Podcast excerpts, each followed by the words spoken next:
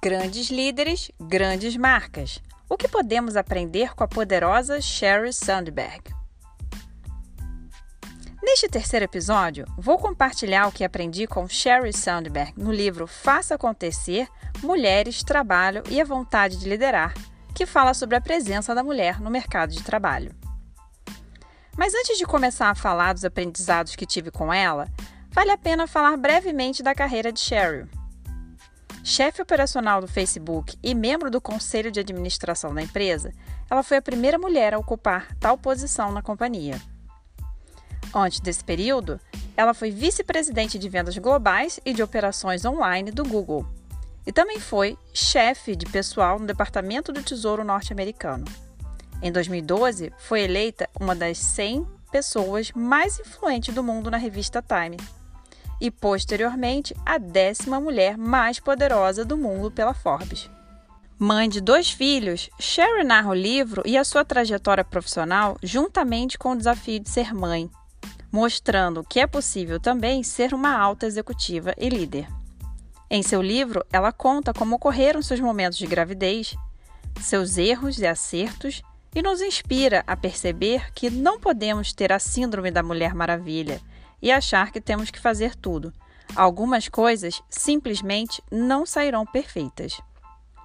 Em seu livro, ela nos mostra os desafios de ser uma mulher no mercado de trabalho e o que enfrentou em função da sua escolha de ser mãe e executiva e como fazer para tudo funcionar.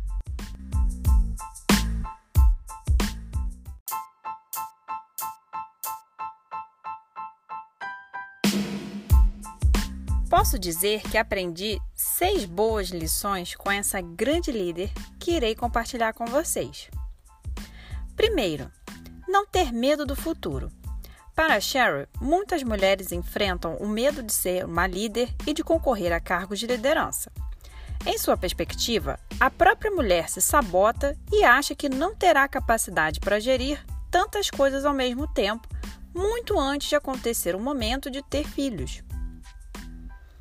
Segunda, mulheres são influenciadas pelos estereótipos da criação.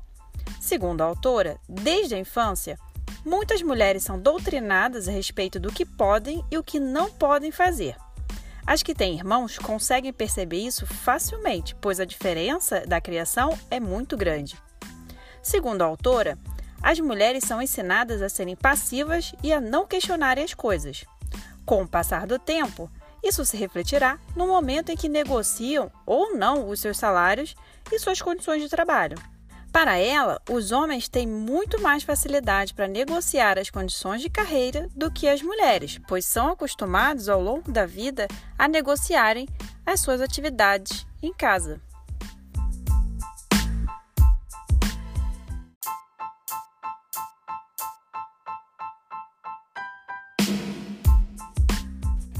Lição número 3: Aceitar os riscos. A autora incentiva as mulheres a aceitarem riscos, optarem pelo crescimento de carreira e a se desafiarem. Ela estimula as mulheres a pedirem uma promoção sem medo de achar que não podem fazer mais do que já fazem, já que são multitarefas e aprendem desde cedo a lidarem com várias atividades ao mesmo tempo. Quarta lição: ter uma postura profissional. Sherry fala claramente da importância das mulheres colocarem suas opiniões com postura e firmeza, mostrando segurança em seus argumentos e capacidade intelectual, seja uma simples conversa, por e-mail ou em reuniões de trabalho.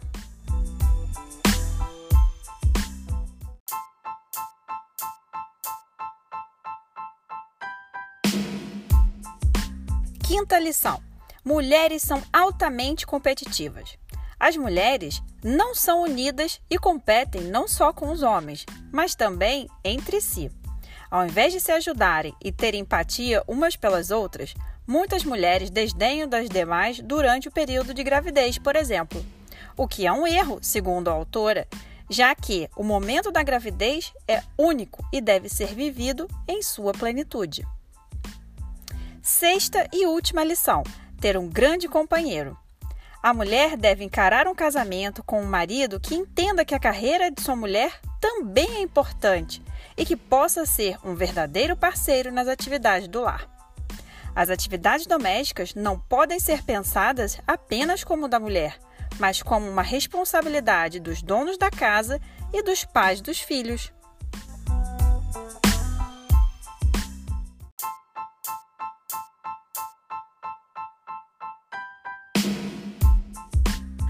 Faz Cheryl ser uma grande representante da liderança feminina?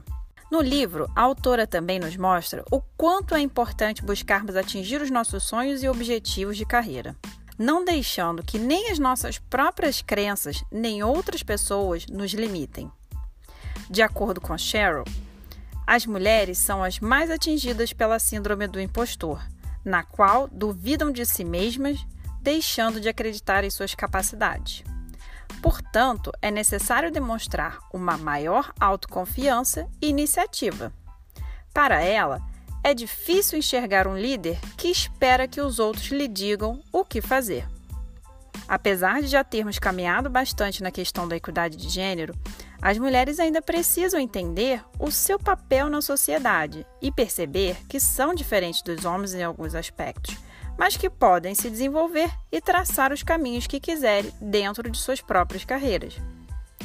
Este é um livro recomendado para homens e mulheres entenderem os desafios da mulher no mercado de trabalho.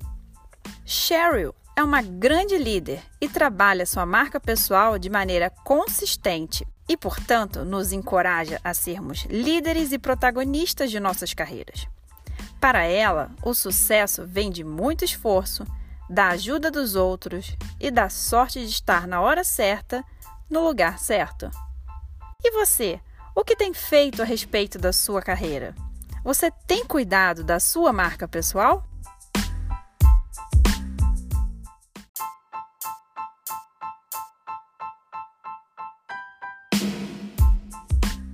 Eu sou Juliana Farias, consultora de personal branding, e este foi o terceiro episódio do meu podcast Grandes Líderes, Grandes Marcas com Sherry Sandberg. Se você quer saber mais sobre personal branding e marcas pessoais, não deixe de conferir o meu site www.julianafarias.com. Te espero lá!